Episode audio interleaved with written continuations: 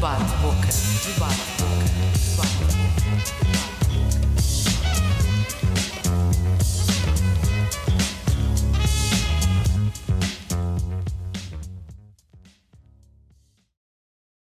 Bem-vindos ao segundo episódio do Debate Boca desta temporada. O caso remonta a 15 de julho deste ano. O Tribunal de Braga contrariava a decisão do Ministério da Educação ao suspender a reprovação de dois alunos do agrupamento de escolas Camilo Castelo Branco, em Famalicão, por excesso de faltas à disciplina de cidadania e desenvolvimento. A justificação foi que o direito à objeção de consciência por parte dos, dos encarregados de educação dos alunos era inalienável. A disciplina já faz parte dos planos curriculares desde 2017, mas foi esta decisão da Justiça que serviu de rastilho para um confronto de opiniões muito diferentes sobre o tema. Em setembro, um novo capítulo da história, notáveis da direita portuguesa e um deputado do Partido Socialista assinavam um manifesto em defesa da liberdade de consciência e contra a obrigatoriedade da disciplina. Entre os signatários, como saberão, estão nomes como uh, Capaco Silva, Pedro Passos Coelho, Manuela Ferreira Leite, o patriarca de Lisboa, Manuel Clemente, ou ainda o comentador político José Miguel Judas. E como resposta um contramanifesto passado alguns dias que recusava o direito à objeção de consciência, por esta razão, com subscrições de Pilar Del Rio, Rui Tavares ou a candidata presidencial Ana Gomes.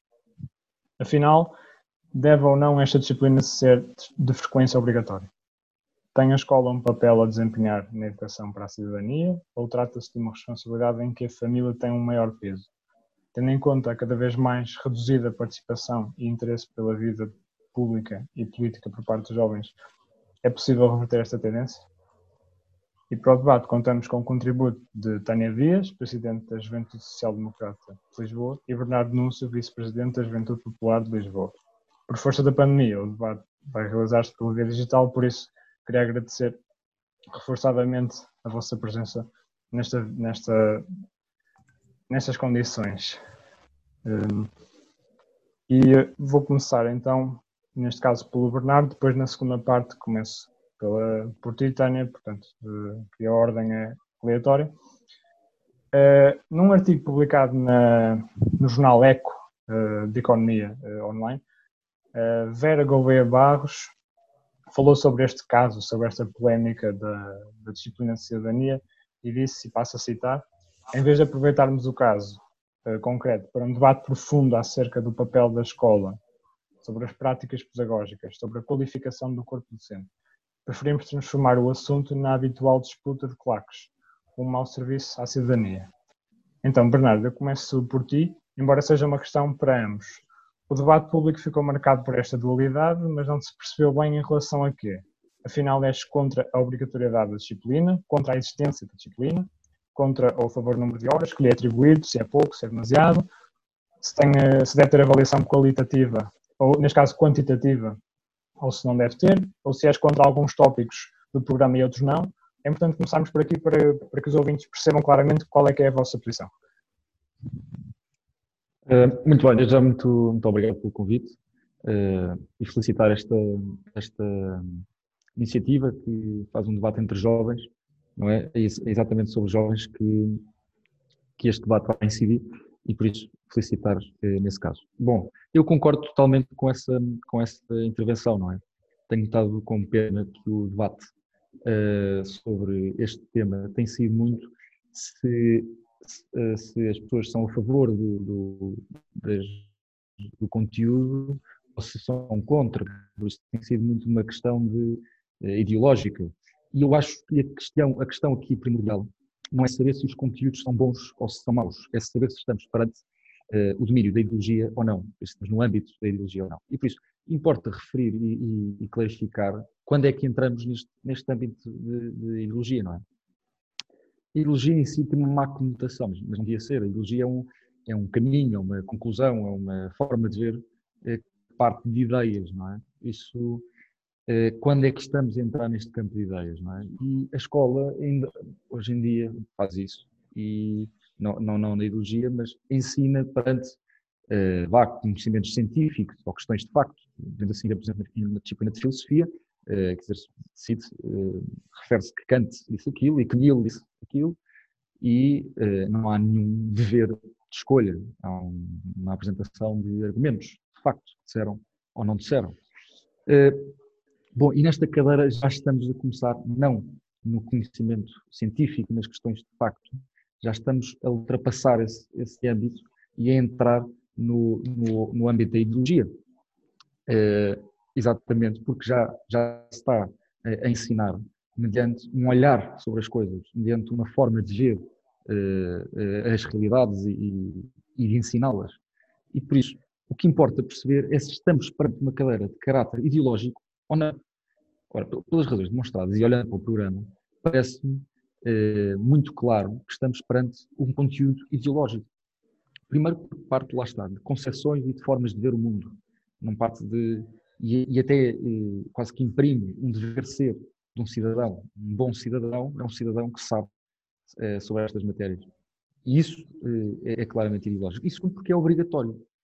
Eh, o ser obrigatório não é o problema de base. O problema de base é ser eh, ideológico independentemente de, das ideologias ensinadas serem boas ou más. Não estamos aqui a falar de, do conteúdo uh, bom ou mau das ideologias, estamos a falar de facto que são uh, concepções que partem de formas de ver o mundo e não de conhecimentos e questões de facto.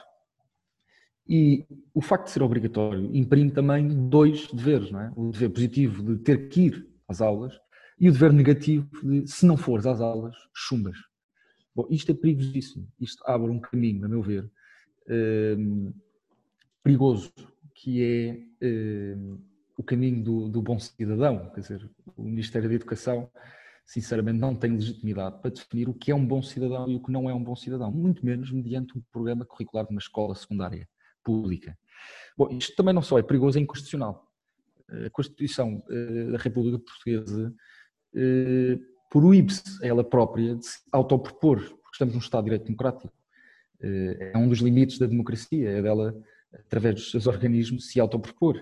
Ehm, e também para defender esta esfera privada de educação, que várias vezes na história foi violada, eh, esta esfera privada de educação que pertence aos pais. Quem compete de educar os filhos é os pais. Está claramente consagrado na, na, na, na, Constituição, quer dizer, a liberdade de consciência, de religião e de culto é inviolável, é garantido o direito à objeção de consciência, o Estado não pode programar a educação e a cultura segundo quaisquer diretrizes filosóficas, estéticas, políticas, ideológicas ou religiosas, quer dizer, também temos um dever de cooperação do Estado com a educação, mas, mas ao mesmo tempo uma consagração clara de que o direito e o dever de educar os filhos pertence aos pais. Bom, e aqui eh, entramos num domínio eh, que compete aos pais. Sobre, certos, eh, sobre certas categorias, os pais têm que ter o direito de querer ou não que os filhos sejam educados sobre aquilo. Bom, aqui, pela questão da obrigatoriedade, não, não estamos perante esse caso. Ehm, e, e, quer dizer, há, há, muitas mais legislações que protegem isto. Há a Declaração Universal dos Direitos Humanos, que protege exatamente a liberdade de educação dos pais, sobre os filhos, a Declaração dos Direitos da Criança, a Convenção Europeia dos Direitos do Homem, a Carta dos Direitos Fundamentais da União Europeia. Quer dizer, isto é uma, uma questão que está amplamente consagrada e defendida em vários diplomas legais importantíssimos, por uma razão clara, porque isto já foi várias vezes violado. E nós sabemos vários exemplos na história eh, de situações onde esta liberdade de educação foi violada.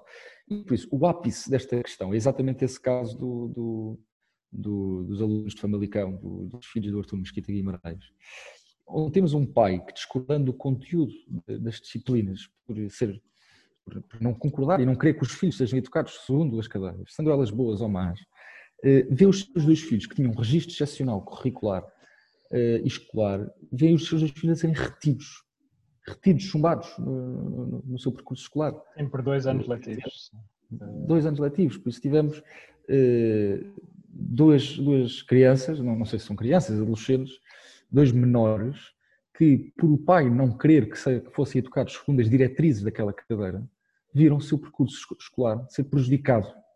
E isto aqui é perigosíssimo. Houve uma magistrada portuguesa, que agora não estou a lembrar de facto do nome, que defendeu que as pessoas que não fossem às aulas de cidadania não poderiam entrar no ensino superior. Bom, aqui já estamos a entrar também num domínio perigosíssimo, é. que é ou, ou és. Isso é um bocadinho é, extrapolar a questão.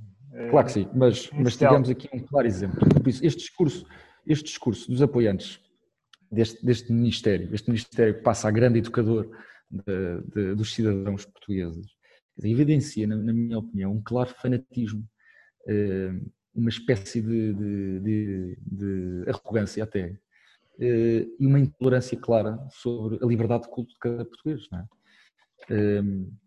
Eu queria agora, desculpa Bernardo, passar a palavra à Tânia, porque já tocaste em vários pontos que eu queria uhum. confrontar uh, com a opinião dela. Uh, queria começar por um, por um que tu tocaste, que é um, sobre o chumbo uh, dos, dos alunos. Um, portanto, o que aconteceu foi que basicamente está-se a passar a ideia, Tânia, pergunta para ti, que, hum, é, que não importa, que é preferível, portanto, só para explicar, os alunos, se fossem, se frequentassem a disciplina, mesmo que tivessem negativa, isto não, teria, não lhes teria problemas.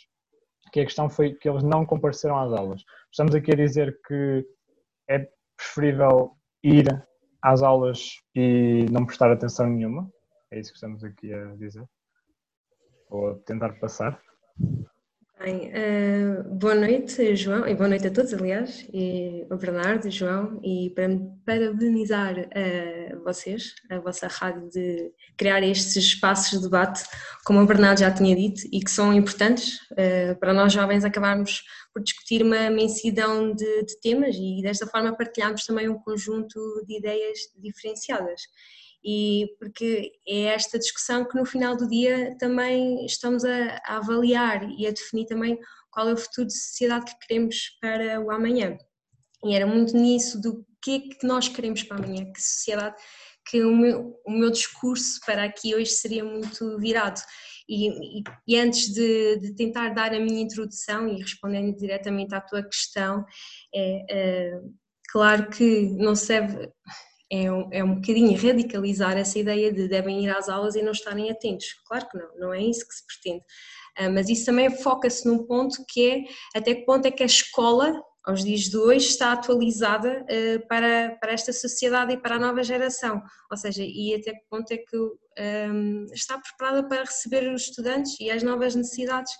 E, e o facto das unidades curriculares serem comparadas ao tempo dos nossos pais ou avós uh, também se calhar pode não tornar a escola tão atrativa e também se levanta aqui outro problema que é uh, existir uma receita igual para todos os alunos, quando cada um de nós também tem fatores diferenciadores e que e devido a essa receita universal, muitos de nós não, dos alunos não, não conseguem sobressair e, e talvez demonstrar esse desinteresse pelas aulas. Aqui o que eu quero também tentar dizer, eh, em, em, em, resposta à tua questão, é que não devemos radicalizar as coisas, temos que analisar sempre caso a caso e, e não se generalizar. E aqui vim hoje, uh, e neste debate que hoje centra-se na existência ou não da, da, unidade curricular de cidadania e desenvolvimento. Ela deve ser obrigatório ou não? Deve, sim, até é isso mesmo, se deve ser obrigatório ou não. Eu defendo a existência desta disciplina e defendo-a num caráter multidisciplinar, que não se fique somente pela aprendizagem de aquela, aquele estereótipo típico que existe de não furtar ou não estragar ou que cuidados deves ter, ou seja, não, esta disciplina tem que ir para além disso, existe todo um mundo que, que deve ser abordado e, e não ser tão redutora. Um, não podemos ter só uma disciplina a ensinar como é que as crianças e os adolescentes se devem comportar, não é isso, não, não é essa a mais-valia dessa disciplina.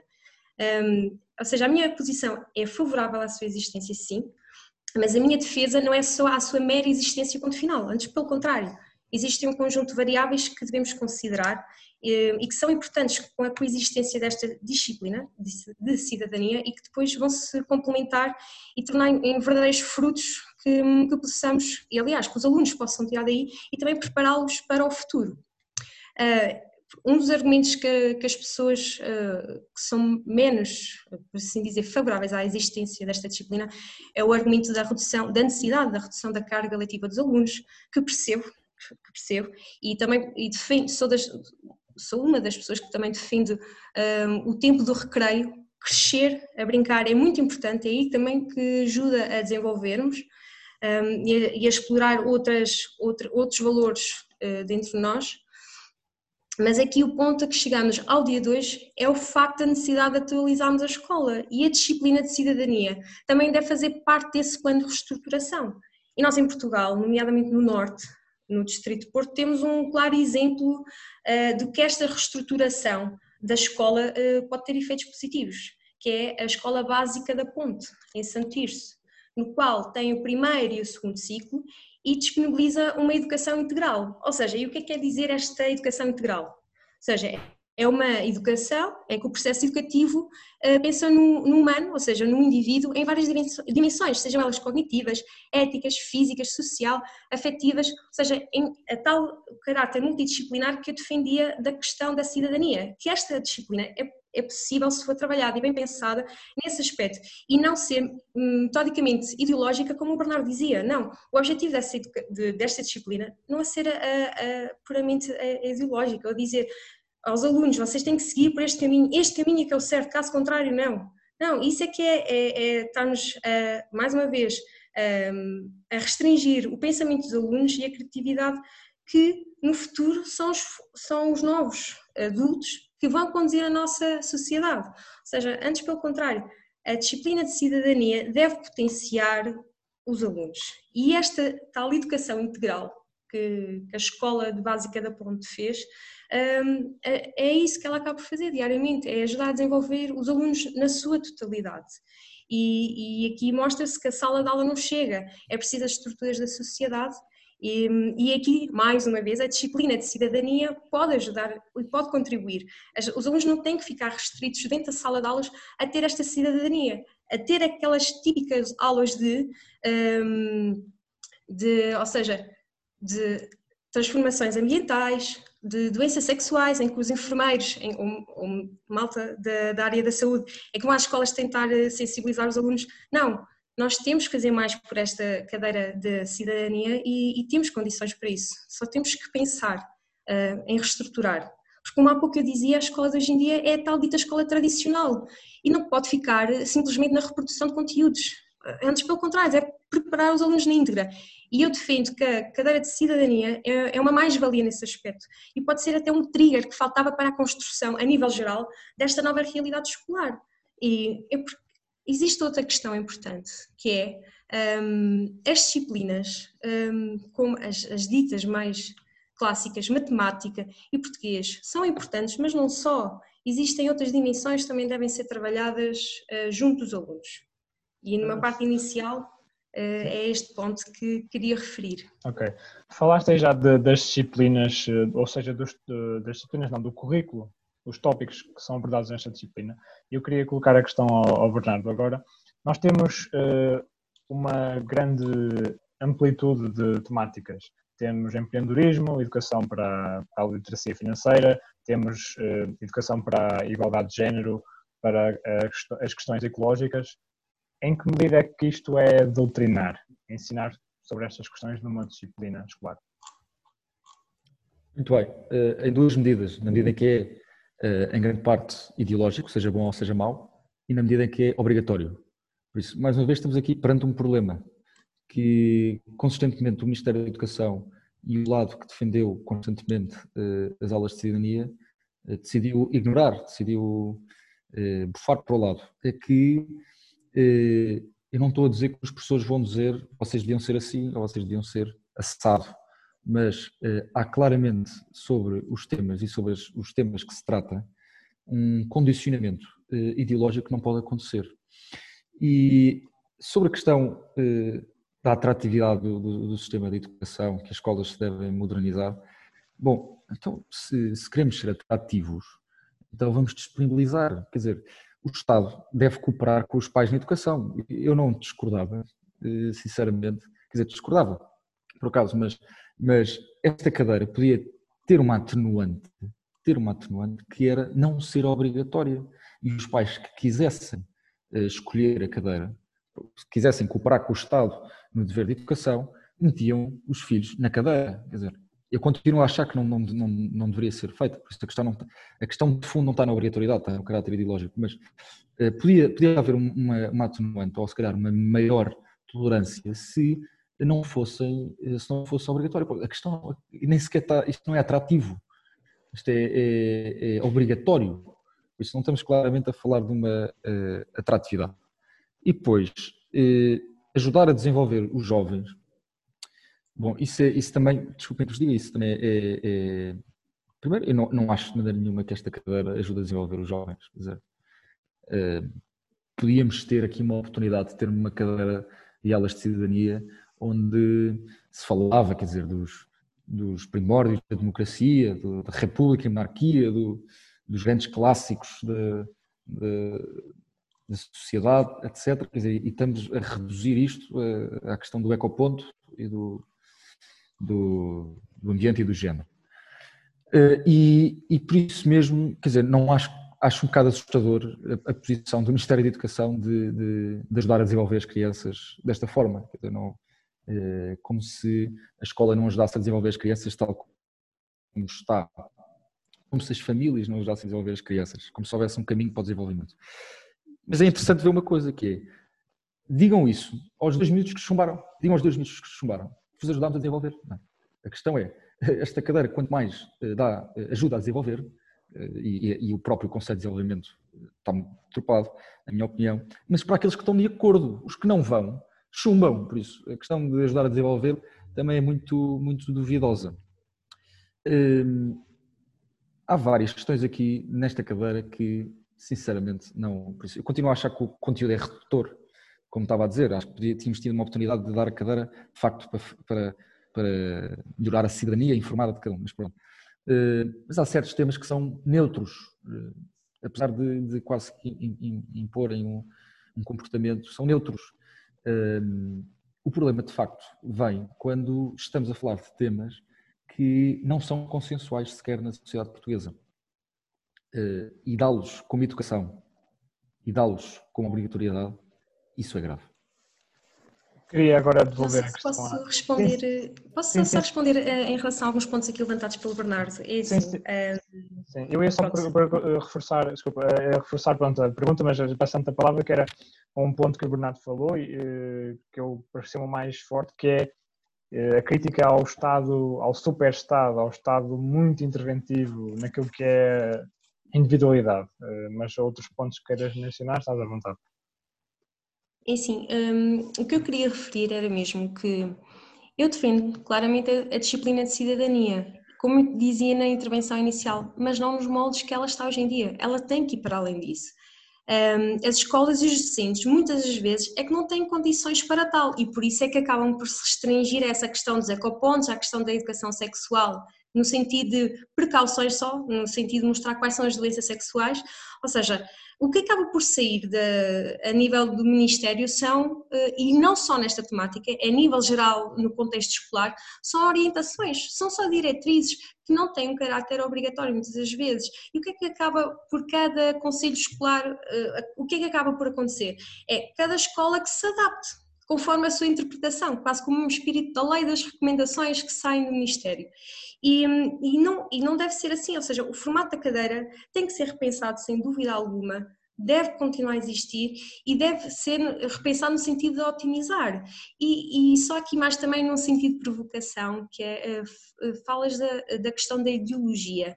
E, e, a, e, a, questão que eu coloco é até que ponto é que os conteúdos programáticos que estão definidos por exemplo, para a matemática, para o português, para a histórica, para a história, também não são ideológicos, acabam por ser. Essa é uma questão que tem uma linha muito tenue. Eu percebo quando dizes a, a questão da ideologia de não formatar diretamente os alunos num sentido. Mas quem diz que isso não acontece? Claramente, os conteúdos que são uh, escolhidos e lecionados têm sempre um caráter uh, ideológico associado. É difícil não estar associado a isso. É, considero que é difícil. E só mais um, um, um, ponto que é, voltando ao exemplo da escola da ponte, a verdade, e, ou seja, com a, com a tal educação integral, ou seja, com, em que aí acredito que onde a cidadania podia sobressair nas restantes escolas do país, a verdade é que essa escola é uma escola de referência, juntamente com o sucesso escolar dos seus alunos. Um, ou seja, o ensino destas escolas está assente como valores da solidariedade, autonomia e responsabilidade. Agora, tu dizes-me que a solidariedade, a autonomia, a responsabilidade é uma questão ideológica? Eu, para mim, não. São princípios basilares da nossa sociedade, uma forma de conseguirmos convivermos entre todos e de efetivamente conseguirmos uma progressão na nossa própria sociedade. Um, e a disciplina da cidadania pode trabalhar estas dimensões. Claramente que pode. Um, e contribuir para a educação dos alunos no sentido de serem cidadãos, exercitando a cidadania e na, na pura definição de cidadania com a prática dos direitos e deveres, mas mais uma vez temos que ir para além disso, para além deste óbvio. Não, não podemos ficar aqui restritos à, à questão, aos, aos pontos, aos temas que são mais fáceis para o professor ou para a escola abordar junto dos alunos. Um, há aqui um ponto também que, que, que é necessário uh, considerar a responsabilidade educativa não fica restrita ao seio familiar. É impossível, no dia 2, como a sociedade está, e com, eh, está construída e com a globalização, um, ehm, construir as tais, os tais balizamentos que falavas na tua intervenção. Ou seja, nós, nível, só o facto de socializarmos com alguém, eh, vamos sofrer influências dessa pessoa e essas, e essas influências vão ter impacto na nossa educação, na nossa forma de ser e de estar. Ou seja, e aqui a escola também entra e contribui, e tem que contribuir, aliás, para a construção do aluno como um indivíduo e não como uma, como uma espécie qualquer, antes pelo contrário.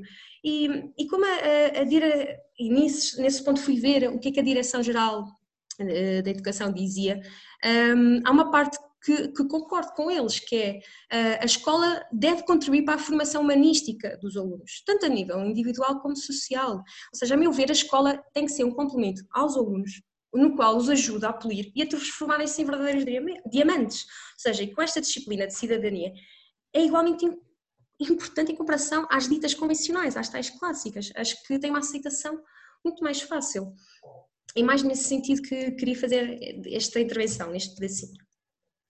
Eh, eu queria pegar num ponto que falaste de, de haver outras disciplinas que coloquem em causa uh, algumas ideologias ou algumas formas de ver o mundo. E queria passar a, questão ao Bernardo. Não podemos também falar de objeção de consciência na forma como é ensinada a história, por exemplo, a questão da colonização, que tem vindo a ser amplamente debatida na praça pública, ou até em limite uma pessoa uh, que negue a, a teoria de, da criação do mundo pela via científica e acredito na, na teoria da criação divina, uh, porque isto não é só, pode não ser só na cidadania, na educação para a cidadania e desenvolvimento, que estamos aqui a falar de questões faturantes, ou questões que causem discórdia.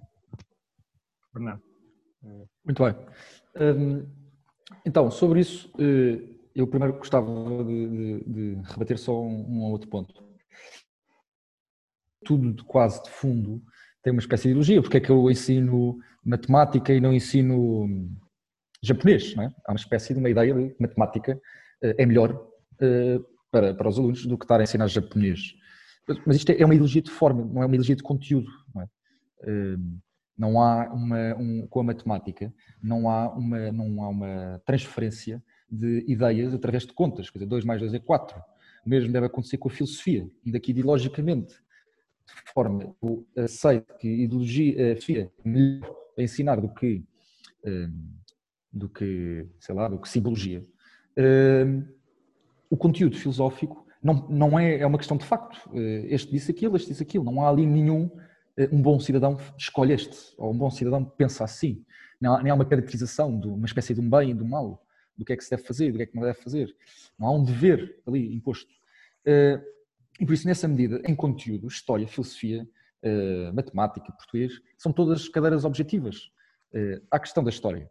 Uh, a história uh, deve ser ensinada como foi, não é? Não é como nós queríamos que fosse. E com todas as particularidades e, e, e presentes.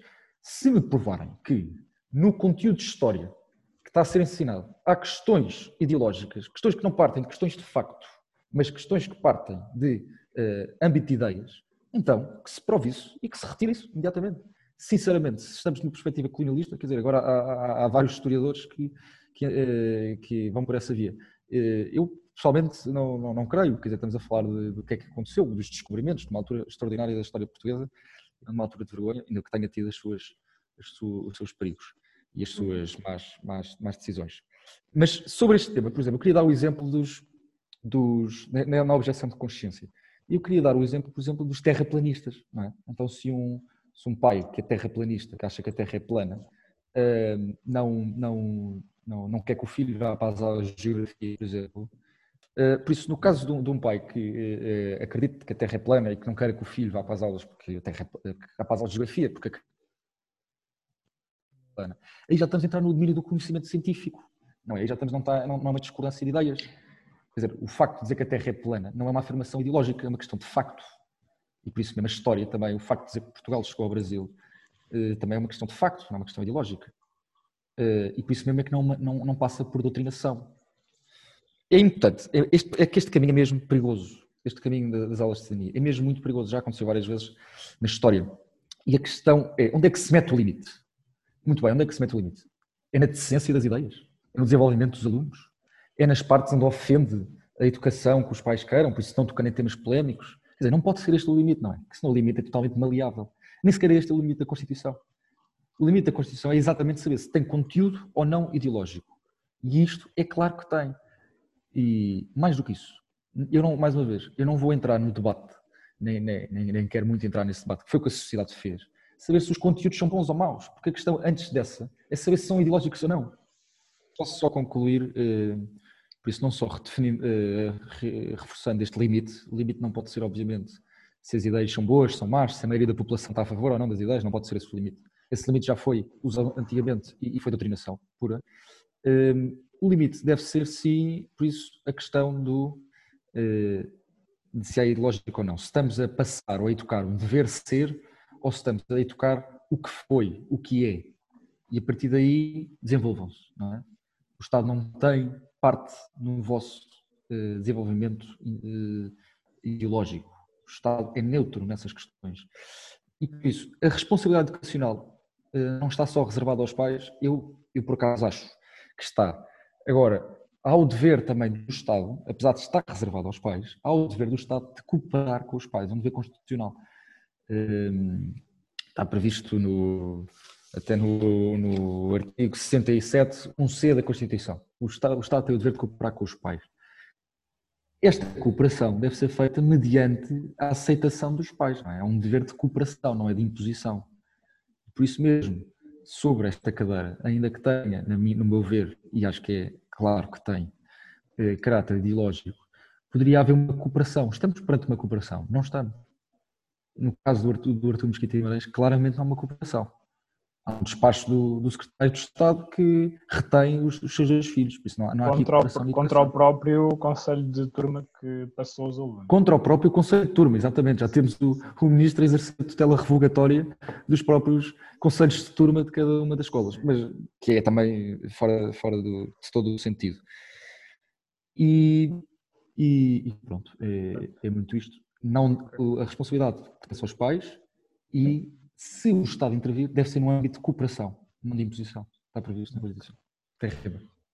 Eu só, só, só, só em jeito de, de remate esta parte, quando há pouco o Bernardo falava da questão se devemos olhar para o passado ou não, eu acho que sim, devemos olhar para o passado, é que não há futuro sem memória, é, acho que essa frase é, é muito explícita nesse sentido, e que sim, claramente tem que haver uma cooperação entre a comunidade escolar, quando digo comunidade escolar, são os alunos, pais, eh, auxiliares, eh, as pessoas envolvidas juntamente com o Estado.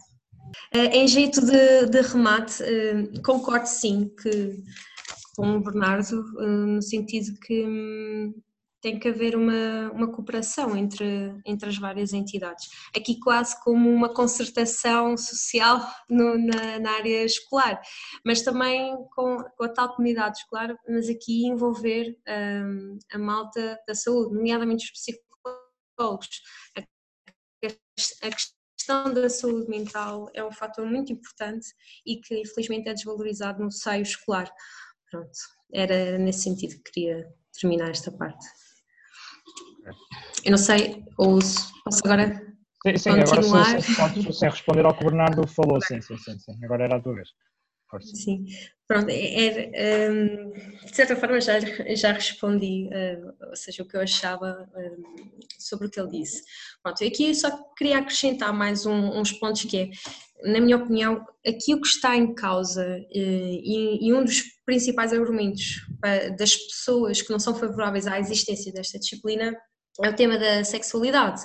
É, é, é, muito por aí também a discussão da praça pública centra-se nesse ponto, a questão da orientação sexual, uh, que infelizmente considero que é um tema, nos dias de hoje, e na nossa sociedade, um tema tabu. Um, o que tem que ser também desconstruído. Um, e para mim deve ser, ou seja, esta questão da, da, da, disciplina de cidadania deve ter em consideração no seu lecionamento, não é indicação do que é que é o mais correto ou não, não é nada disso, senão isso aí vamos, ter, vamos bater ao tal ponto da ideologia ou, ou, ou por assim dizer, no balizamento do pensamento das crianças os alunos, não, não é isso. Antes, pelo contrário, o que deve passar e transmitir esta, esta disciplina é a importância do respeito e valorização individual enquanto pessoa e a importância desse mesmo respeito pelos outros, ou seja, aceitar a diferença e termos confiança em nós próprios. É, é, é muito por aí. Se pegarmos, por exemplo, na, na definição da, da Direção-Geral eh, da Educação, e dê-me só um momento, que vou passar a citar um, acho, acho que só por si é muito esclarecedora no sentido da justificação da necessidade da existência desta disciplina e ajuda-nos a situar. Um, a DGE diz que a relação entre o indivíduo e o mundo que o rodeia, construída numa dinâmica constante, com os espaços físicos, social, histórico e cultural, coloca à escola o desafio de assegurar a preparação dos alunos para as múltiplas existências e exigências da sociedade contemporânea. Ou seja, esta dinâmica da sociedade e a respectiva complexidade impõe, a, a, e passa a redundância a necessidade de um desenvolvimento de competências diverso e que o facto de também o, as nossas unidades curriculares ainda não estarem atualizadas, um, mais uma vez a cidadania pode aqui entrar como uma, um porta-bandeiras, um porta-estandarte nesse desenvolvimento das pessoas. E, ou seja, e só para tentar rematar e reforçar o ponto de vista é que esta disciplina permite que os alunos também experienciem e adquirem competências e conhecimentos, como já tinha dito também anteriormente, com as tais bases de igualdade, de democracia, de justiça social. E, ou seja, que com esta disciplina estão presentes na formação de uma forma mais direta estes valores e que hoje em dia não é assim tão fácil hum, essa formação. Pronto. Eu, hum, sim, em relação, em relação a isso, e uh, queria voltar a um ponto que, que o Bernardo tem insistido bastante, que é a questão de, de ser perigoso abrir o, alguns precedentes aqui. Queria, queria confrontar com uma possibilidade que é nós estamos aqui a privilegiar uh, a família como o primeiro veículo de, de formação cívica das crianças, dos jovens, uh, e quando se trata de uma família disfuncional, nós devemos confiar que todas as famílias são eh, funcionais e que vão eh, dar uma formação cívica aos jovens que os permite ter um enquadramento global do, do que é que é vir em, em sociedade? Bernardo. Pronto, muito bem. Uh, desde já, a própria palavra desenvolvimento, uh, essa própria palavra, quer dizer, pressupõe um avanço, pressupõe um caminho, pressupõe que os, os, os jovens, por ficarem lecionados por certas cadeiras, eh, ficam mais avançados, ficam mais eh, que um caminho é melhor que o outro, por isso mais uma vez estamos a bater na mesma questão outra vez. Em relação a essa questão, mais uma vez, à questão do, do das famílias disfuncionais, muito bom, eh, muito bem, quer dizer, lá está o dever de cooperação do Estado, deve ser um dever de cooperação e não de invasão. E por isso mesmo, aqui, no caso de haver famílias disfuncionais, se pedirem ajuda ou se não conseguirem eh, eh, se não conseguirem darem, dar essa educação aos, aos, seus próprios filhos, então o Estado pode intervir. O Estado e não só, e outras várias instituições. Eh, mas quer dizer, esta própria palavra desenvolvimento que é um pouco assustadora até de pensar que o Estado define que eu por ir para certas, para eu por, enfim, adquirir várias por adquirir várias, vários conhecimentos que o próprio Ministério decide, eh, fico mais avançado, fico mais desenvolvido. Estamos mais vez, mais uma vez a entrar neste domínio, não é? Eh, e isso acaba por ser assustador. Olhando para o passado, eu acho que importa muito, muito, muito bem, importa olhar para o passado com muita atenção. O caso mais próximo que nós tivemos disto, e obviamente eu não quero fazer uma comparação total, porque a forma de agir e a forma dos conteúdos era totalmente diferente. Mas quer dizer, no, no, no próprio Estado Novo tivemos uma imposição de um dever ser nas escolas, não é? Eh, e a grande parte da, da população se calhar concordava, não é? O próprio lema Deus, Pátria e Família, que era imposto pelas escolas. Ora, a única coisa que difere o Ministério da Educação da altura para este, para este Ministério da Educação, para além de ser a forma de agir, é não é? Eh, é que as ideias são diferentes. Todas as ideias são diferentes. Eh, era interessante, por acaso, ver se a disciplina fosse ao contrário. Por isso, fosse dado com eh, vários, vários pontos que a sociedade hoje em dia não, não aceita e que pensa que são regressos. Eh, então, nesse caso, a disciplina devia ser dada ou não? Lá está, porque se estivesse lá outro Ministério da Educação com outras ideias diferentes, como está a acontecer, por exemplo, no Brasil, com o Presidente Bolsonaro. Aí também é visto como um avanço, sim ou não? Lá está, mais uma vez, estamos num campo perigosíssimo de onde é que está o limite?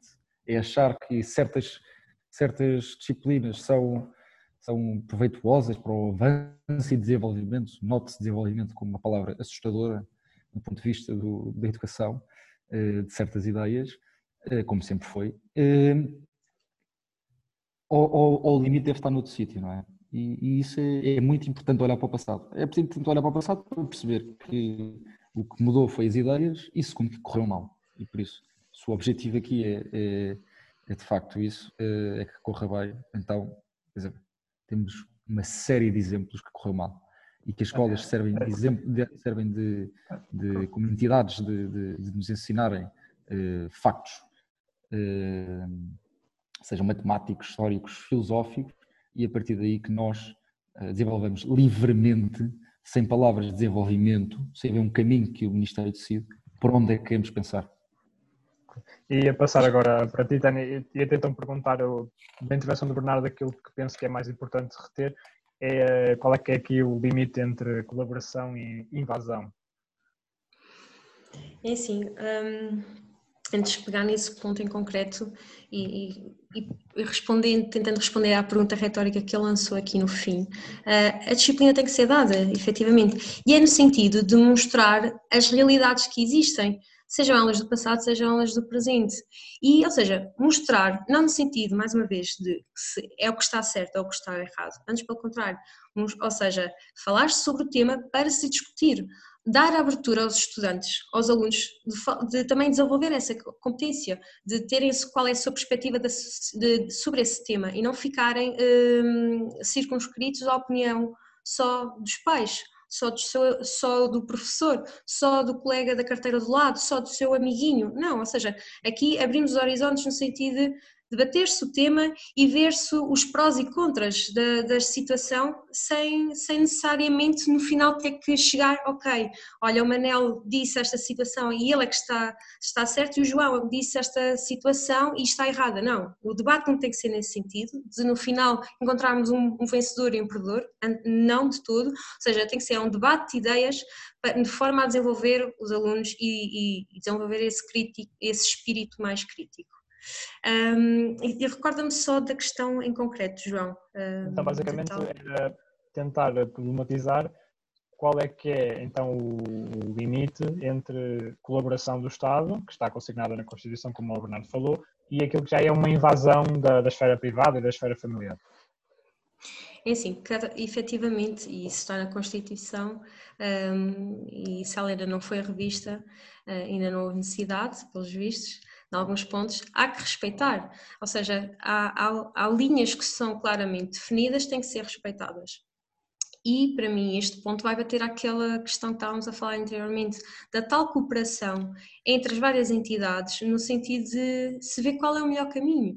E, e aqui reforçar a ideia que muito dificilmente, como em qualquer outro tema, se vai conseguir agradar a todas as fações, porque aqui é o que acaba por acontecer. Tu tens uma fação que é mais favorável a um ponto e tens outra que não é tão favorável a esse ponto. Uh, e aqui é tentar chegar a uma concordância, um, a um meio termo com, essa, com essas perspectivas e, e ver efetivamente o que é que é o melhor que podemos construir para o amanhã. E o que é que é o melhor para conseguirmos desenvolver os alunos. E, e, era aquela questão de evoluir a escola e ela que não fique simplesmente no, no despejo de conteúdos, de, ou, ou, seja, de não tornar os alunos num, num, num, gravador em que despeja a matéria e que daqui a uns tempos já não se lembra.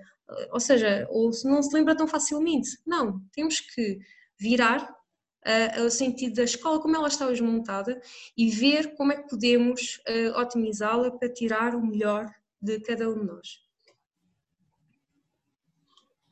Posso, posso só. Força. Uh, Força. Uh, então, eu, eu acho importante primeiro uh, ver de facto o que é que está no, no programa.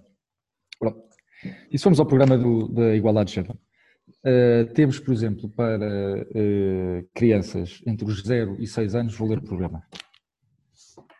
Para vermos se isto é, pronto, se é, se é consensual e se. Enfim. De que falamos quando falamos de género? O género como categoria social, a formação da entidade de género, estereotipos de género. De que falamos quando falamos em cidadania, relações entre género e cidadania. De que falamos quando falamos em cidadania e educação. Construindo práticas de cidadania. Práticas de cidadania. Pensar e aprender a cidadania, o futuro. Alicerçar pontos para a inclusão na vida cotidiana, a cidadania no dia a dia da escola, o presente. São pontos do programa. Um, género, saberes e competências. Uh, a construção do género na intervenção pedagógica. Género e percursos escolares. A transversalidade do género nas propostas de intervenção educativa do guião. Por isso, peço imensa desculpa, mas uh, se isto não é uh, ideológico, então o que é que é? Quer dizer, se eu não quero que os meus filhos sejam educados mediante esta narrativa, então a única, a única opção que eu tenho é meter os meus filhos numa escola privada. Então, e se eu não tiver condições para meter os meus filhos na escola privada?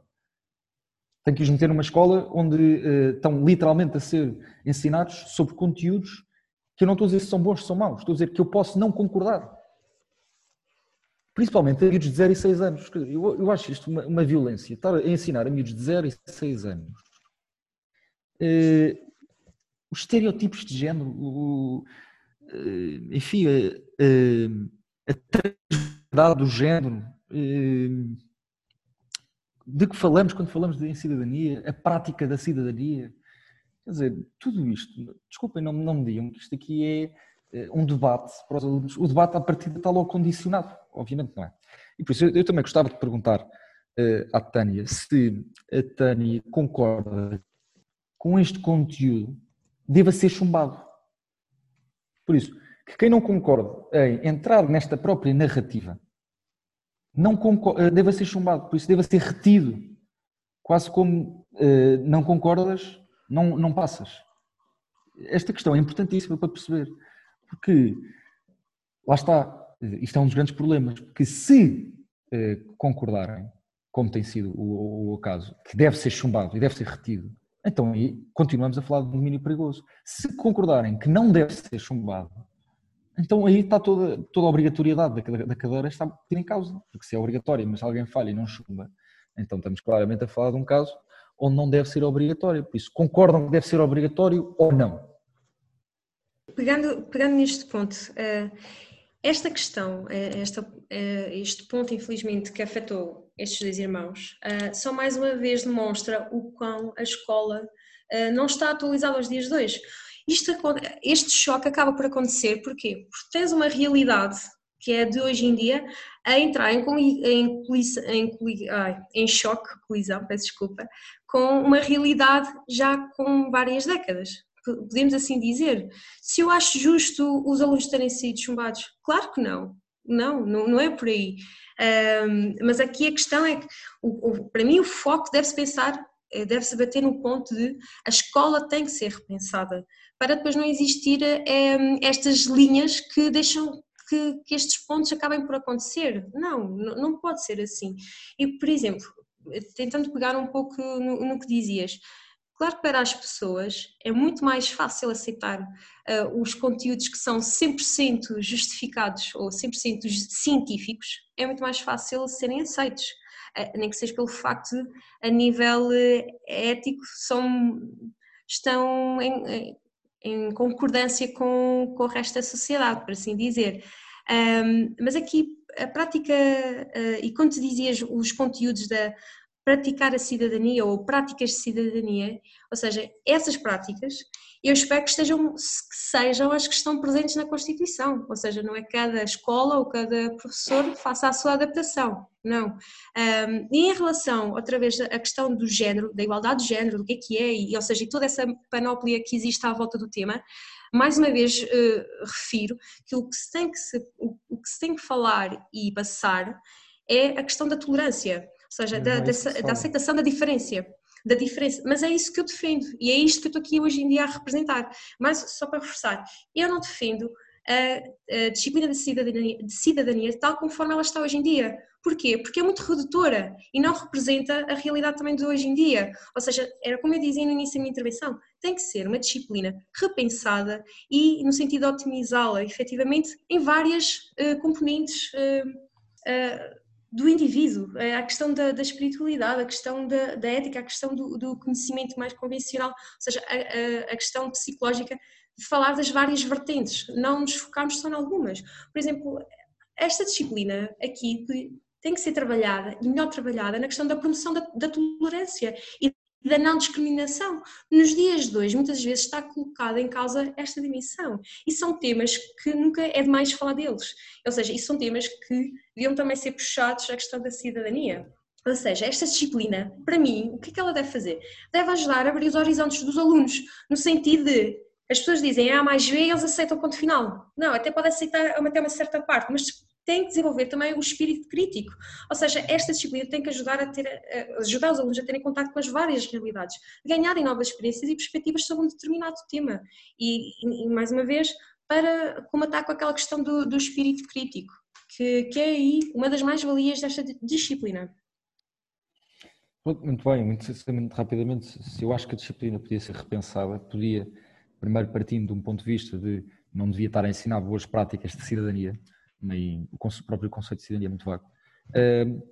Mas também temos aqui uma oportunidade para, de facto, uh, como eu disse há um bocado, estarmos a ensinar dizer, os primórdios da, da democracia, o, o, constitucionalismo, a importância do constitucionalismo, os vários regimes, uh, o, quer dizer, a participação democrática, está a discutir que regimes é que já foram, já foram vigentes e quais é que deveriam ser ou que não deveriam ser, mas não do ponto de vista, mas do ponto de vista do debate, obviamente, uh, e nunca do ponto de vista quase de ensinar, educar para a cidadania.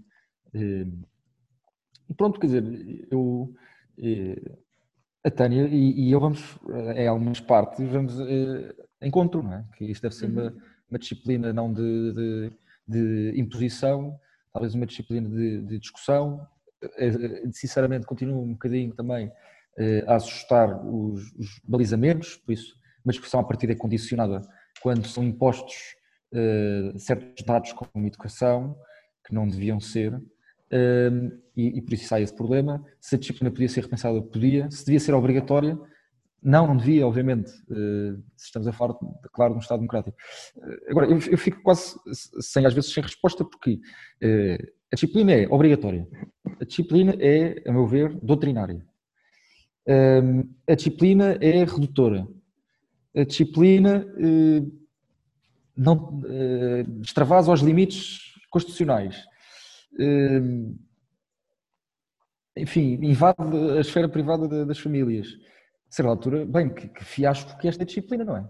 Eh, é a conclusão que chegamos ao final do debate. É que isto é um grandíssimo fiasco e que é um, uma falha brutal e que devia ser o quanto mais revogada eh, e eliminada, é? eh, principalmente pelos perigos que pode compor. Quer dizer, parece que ninguém está a favor desta disciplina. Bom, sobre. Posso... Sim, sim, eu, assim, eu ia mudar. Se, tens alguma coisa a dizer assim sobre isso, era só para mudarmos mesmo de, de ângulo, para não ficarmos só na disciplina, que ainda é falar ainda de um âmbito mais abrangente, mas força. Ok, só em relação aos balizamentos, eh, eu, eu, não acredito que eles existam, não, não dá, não, não é possível. E até pegando aquela, aquela clássica frase do príncipezinho, ou seja, tu levas um pouco de mim e, eu levo um pouco de ti, ou seja, e aí mostra a influência que temos uns com os outros. Um, e, e, também não considera a disciplina de cidadania e desenvolvimento um fiasco, não é? Precisa de ser otimizada, precisa de ser limada urgentemente, isso sim.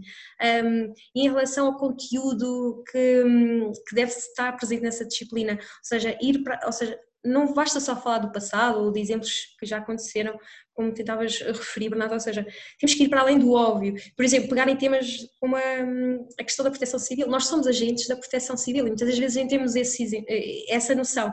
E, por exemplo, pegar e levar às escolas o suporte básico de vida, ou em termos de, ou seja, tens tantas variáveis a pegar nessa questão da proteção civil, por exemplo, desenvolver essa, essa vertente também. Era só um pequeno exemplo. Com ou sem disciplina de cidadania no plano curricular das escolas, os especialistas apontam um déficit progressivo na formação cívica dos jovens. A que se deve esta falta de literacia para a cidadania? Procuramos respostas no Praça Pública. Praça Pública. Eu acho que o problema é que nós nunca tivemos realmente uma disciplina que abordasse essas questões, ou pelo menos eu não me lembro de ter, já saí da escola há alguns anos. Lembro-me, por exemplo, da minha mãe também, que saiu da escola há uns 40, 50 anos, também não ter a mesma disciplina, e eu sei que há planos para agora se implementar uma disciplina nova só para os alunos do 12 ano, que na minha opinião já vem muito tarde e sei este o tipo de plano que o governo tem para aumentar essa literacia para a cidadania, então acho que está bastante enganado, porque não é como se se clicasse um botão e aos 18 anos uma pessoa ficasse magicamente interessada em participar da sociedade. Isto tem de ser algo que é fomentado desde uma idade bem jovem ou seja, criar atividades uh, em que as crianças pudessem participar e que entendessem que o seu papel é importante nelas, que entendessem a sua função, ainda que numa primeira fase fosse a um nível bastante primário e básico, e depois passasse para um nível cada vez mais aprofundado dessa aprendizagem, que no fundo é o que se faz com todas as disciplinas uh, que começamos a ter na escola primária até ao 12 ano. Não é uma coisa muito difícil de fazer, na minha opinião. Acho que a falta de literacia civil se deve principalmente às falhas do sistema democrático, nomeadamente a burocracia exagerada e retórica inacessível ao cidadão comum.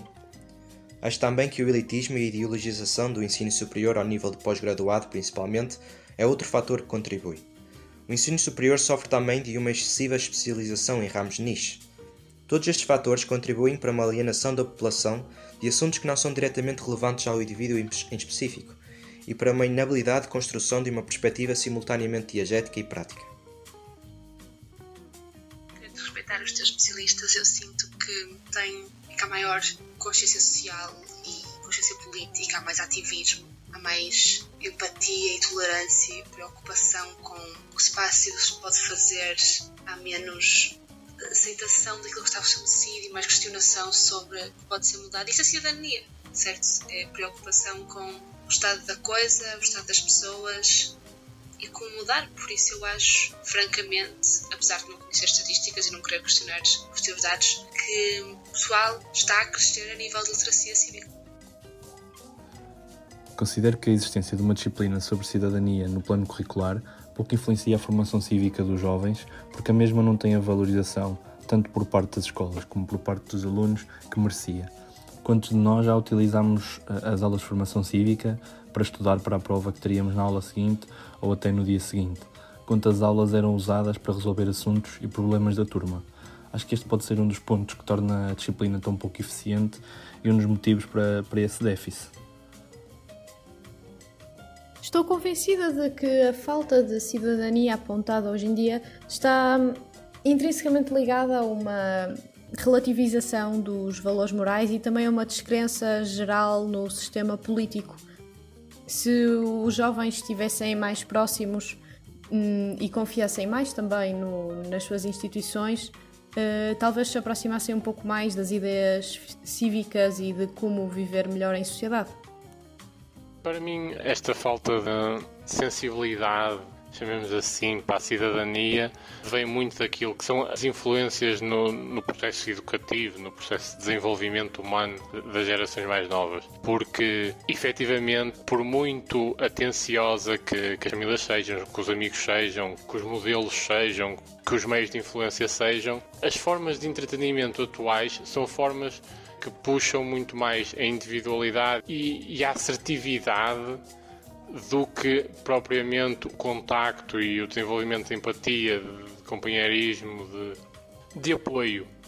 O que leva, inevitavelmente, a que as gerações mais novas, depois, quando se veem confrontadas com questões ligadas, lá está, a uma vida em comunidade, um sistema de apoio e tudo mais, vejam numa posição débil por o seu modus operandi ou o seu modo de pensar durante a sua vida não foi desenvolvido nesse sentido. Depois do Praça Pública continuamos a falar de cidadania, mas agora num sentido mais abrangente. Eu queria então agora deixar um bocadinho a disciplina de cidadania em específico, a educação, a educação para a cidadania e desenvolvimento, e pronto, como o Bernardo começou a primeira parte, pronto, agora terminaste, Tânia, mas iria, iria retomar contigo, queria trazer aqui um dado, que é sobre as eleições europeias de 2019. Uh, eh, embora tenha, se tenha verificado um aumento de 14 pontos percentuais face uh, à eleição europeia de 2014, a percentagem de jovens até aos 24 anos a votar nas últimas eleições europeias em Portugal foi ainda assim relativamente bastante baixa, 28%. Infelizmente não temos dados para as eleições legislativas, dado que não há distinção etária nas estatísticas nacionais ao que eu pude apurar. Eh, então, começando por Titânia, este Estado espalha bem o desinteresse dos jovens pela participação política ativa, como são as eleições, que é talvez, não sei se concordarão, o maior exercício de cidadania de um cidadão comum. Como é que se justifica este decréscimo gradual do interesse dos jovens pela vida em sociedade? E esta questão penso que está intimamente ligada com o que estivemos aqui a debater até agora. Sim. Um, a questão da participação dos jovens nos atos eleitorais em Portugal e também, de certa forma, transversal a, a muitos países, infelizmente, efetivamente tem sido de decréscimo.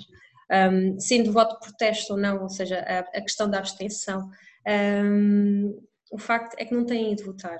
E para mim isso é simples, ou seja, as, os jovens não se sentem alienados pela política, não se sentem representados, ou seja, consideram que o sistema hoje em dia está, uh, está de certa forma descredibilizado com os temas não só da corrupção, ou seja, um, também se sentem encostados em alguns pontos não corresponde às expectativas dos próprios jovens. Um, então, afastam-se mais por aí. Ou seja, isto é engraçado, vai bater a um ponto que defendia na questão da disciplina da cidadania. É preciso uma reestruturação. E essa reestruturação o quê? É a nossa geração sentar-se à mesa, porque nós também temos cabeça, também temos o nosso valor, e não, e não somos aqui agentes neutros, e sentarmos e pensarmos, então, qual é o amanhã que nós queremos? Ou seja, que uh, passos queremos dar? Ou seja, claro que sim, temos, tem que haver aqui esta ajuda intergeracional, temos o, o background da, da geração mais velha, mas nós também temos de ser tidos e achados nas, nas coisas. Por exemplo, mas aqui também vejo uh, um esforço, de, pelo menos do PC e acredito também do CDS, de, dos seus quadros começar a puxar os seus elementos mais jovens. Já não é puramente um, a, a visão mais antiga, por assim dizer. Aqui, efetivamente, temos que sentar-nos, ver também, efetivamente, quais são os temas que, hum, que preocupam os jovens de hoje em dia e esses sistemas não são assim tão voláteis, imagina, porque já ouvi esse argumento de ah, os jovens hoje defendem A e amanhã defendem C. Não, é, não, não, não varia assim tanto e também o facto de às vezes variarmos não quer dizer que não tenhamos ideias ou uma perspectiva sólida de, de alguma coisa. É justo que a tal questão de, das perspectivas e novas realidades podemos mudar de opinião. Mas o que eu quero dizer é que não somos assim tão voláteis como às vezes querem passar. Um, e efetivamente, o que é que tem que acontecer? a tal reestruturação de como o sistema está montado, a própria, e há uma necessidade de credibilizá-lo ainda mais, eh, fortalecer a democracia e, e, chamarem os jovens para a mesa e considerá-los. Bernardo, como é que analisas esta situação? Se é que concordas que há um desinteresse, uma, uma um abandono de de um dever de, de civilizacional, neste caso cidadania? Uh, muito bem, eu eh, eu penso que o problema não está em. em quer dizer, o problema está no sistema. É? Eh, temos um sistema que está cada vez mais afastado, um sistema que está cada vez mais, mais gasto, que está cada vez menos próximo das pessoas. Os próprios partidos vão ter que se reformar. Já vemos isso em muitos países um, ehm, europeus, os, os, partidos deixam quase de ser. E nós em Portugal estamos, nesse caso, não estamos nada bem. Os partidos continuam a ser quase. Eh, não é plataforma, eh, continuam a ser quase partidos de andar muito caciquismo, muito enfim, e, e, vai ter que ocorrer uma, uma clara reforma nos partidos para passarem quase como plataformas de, de pensamento onde as pessoas aderem facilmente um, e tudo mais. No caso da, das eleições um, europeias, é, é, é, perceptível o, o, afastamento dado o estado das coisas, não é? Porque é uma pessoa, quer dizer, o, o, que se passa ou não no Parlamento Europeu nem nos passa quase para nós, não é? Por isso é normal que, que haja muita gente que nem sequer se sente uh, interessada em votar. Se deve haver um maior aproximamento da, do parte da, da Comissão Europeia e do Parlamento Europeu às populações tem que ser analisado com muito, com muito, com muito cuidado. Eh, mas, mas pronto, a questão que eu, onde eu quero chegar aqui é o facto das pessoas não estarem ou estarem a votar, acho que não é resolvido por, eh, já que é o tema, por aulas de cidadania, eh, mas sim por uma melhor atitude por parte do sistema político uhum. que tem que ser reformado. E se for preciso outras outros incentivos por parte da sociedade civil, etc., serão bem acolhidos. Agora, a questão, mais uma vez, acho que não passa pelas escolas. Posso só, só aqui uh, reforçar um pequeno ponto? Um, só, eu, ia só para... eu ia te perguntar precisamente o que é que se, se, há, se há uma concordância, como vejo que há, de que não é que a cidadania ou que a disciplina não colmata uma imensidade de coisas que são necessárias, o que é que vocês propõem que possa ser feito, quer em âmbito escolar, quer em âmbito extracurricular, para tentar aproximar, trazer novamente os jovens para, para aquilo que é o seu, o seu dever como cidadão. E isso, de certa forma, já respondemos, acho que, tanto o Bernardo também disse, ou seja, tem que haver uma reforma uh, das estruturas uh, políticas, de forma um, a torná-las, um, ou seja, de forma a que haja uma maior accountability, uh, uma maior transparência na, na, nas tomadas de decisão e, e, os jovens serem chamados para a mesa. O que eu há bocado e, e há pouco queria reforçar é uh, um ponto. Apesar dos jovens não votarem, não quer dizer que não estejam, que estejam afastados completamente da sociedade, da questão, das questões políticas. Antes, pelo contrário, e atenção, nós temos muitos jovens que são, participa que são bastante ativos e participam em movimentos que não têm uma ligação direta a um partido ou a uma ideologia. Ou seja, efetivamente, nós temos uma geração que participa um, e que luta pelas causas uh, da sua geração. Um, e, por exemplo, a causa ambiental é um claro exemplo disso. Uh, só que, apesar de serem interventivos na sociedade e lutarem por causas, a nossa geração luta por causas, não é alienada completamente uh, em questões de política, não é de todo. Uh, simplesmente por não se reverem em alguns pontos, podem não, não votam e se calhar é, é, isso vai bater ao ponto que eu dizia, o voto de protesto ou não. Mas o ponto que eu quero aqui reforçar é a nossa geração é participativa. Um, claro que tem sempre uma parte que poderá estar mais ou menos interessada, mas no geral lutamos por causas, sem dúvida alguma, e temos e importamos com, com o nosso amanhã. Não sei se tens alguma coisa a rebater uh, sobre o que a Tânia disse. Um, eu não tenho muito mais para dizer, até já ultrapassamos o tempo, uhum. uh, mas o pronto, é, é, é, mais uma vez reforçar a ideia que de facto não é pelas escolas que nós não passa pelo âmbito das escolas eh, educar para a cidadania os seus alunos, eh, passa sim por dar melhor oferta aos próprios eh, habitantes e cidadãos para que eh, desenvolvam livremente eh, as suas as suas convicções. Por isso tem que haver uma reforma do, do sistema político, obviamente, uma reforma do, até do sistema de, eleitoral, uh, penso que está muito atualizada a, situação em Portugal. Um, o, e José Ribeiro Castro até tem defendido isso e muito bem. Um, e uma, uma maior aproximação de, de, do cidadão, sempre respeitando esta liberdade de culto. Sempre respeitando esta liberdade de culto. O sistema não se pode autopropor, tem que ser suficientemente bom para, para para que as pessoas se desenvolvam por elas próprias, através de todos os mecanismos que já estão propostos, através da sua família, através de... Eu não nego que uma pessoa uh, ganhe com o contacto com outra pessoa, obviamente, isso é bem patente, isso, aliás, isso é a base de, toda de todo o meu pensamento, é que as pessoas pelos próprios contactos conseguem se desenvolver, não precisam de um Estado educador em cima, a dizer-lhes uh, que devem, devem se relacionar, que se devem tolerar, que uns são assim, outros são assados, as próprias pessoas conseguem se desenvolver livremente. E quando o Estado entra nesta, nesta esfera, soa muita doutrinação, e é doutrinação, como estava nas, coisas, eh, como estava previsto nos, nos programas, eh, E é, uma, e é um próprio desrespeito pela sua obrigatoriedade à liberdade de culto dos portugueses. E é muito isto. Pronto. Sim. Queria-vos perguntar, uh, acaba por ser a pergunta final. Uh, vocês fazem parte de juventudes partidárias, não, não sei há quanto tempo, mas não importa aquele caso. Uh, aquilo que me estava a ocorrer quando vos ouvi falar é que neste momento uh, o contacto com a política do jo nos jovens está muito, está muito limitado às juventudes partidárias. O que é que vocês acham sobre este assunto? Não, haver, não poderá haver outras formas de. Sim, sim, sim, sim, uma vez que foi o Bernardo que concluiu. Um, eu acho que não está eh, limitado às juventudes partidárias. Um, tu podes, eh, a nível partidário ou a nível de cidadania, e aqui te digo mesmo no geral, uh, tu podes intervir junto do teu bairro, podes intervir na tua freguesia, um, ou seja, existem plataformas, nós podemos ir às assembleias de freguesia, colocar também os nossos pontos e chamar a atenção ao executivo um, a algumas coisas ou até dar uh, opções de melhorias, isto também nas assembleias municipais. Depois também, como já tinha referido há pouco, temos os movimentos da sociedade uh, que não só se restringem à causa ambiental, nós temos vários caminhos para intervir. Um, ou seja, não estamos restritos, haja vontade e que as coisas fazem-se efetivamente e, e há luta por vários temas. Um, última intervenção antes de terminarmos. Última intervenção e vou, vou, ser rápido. Eu, por acaso, eu acho que há um afunilamento demasiado grande nos partidos. Uh, significa isto o quê?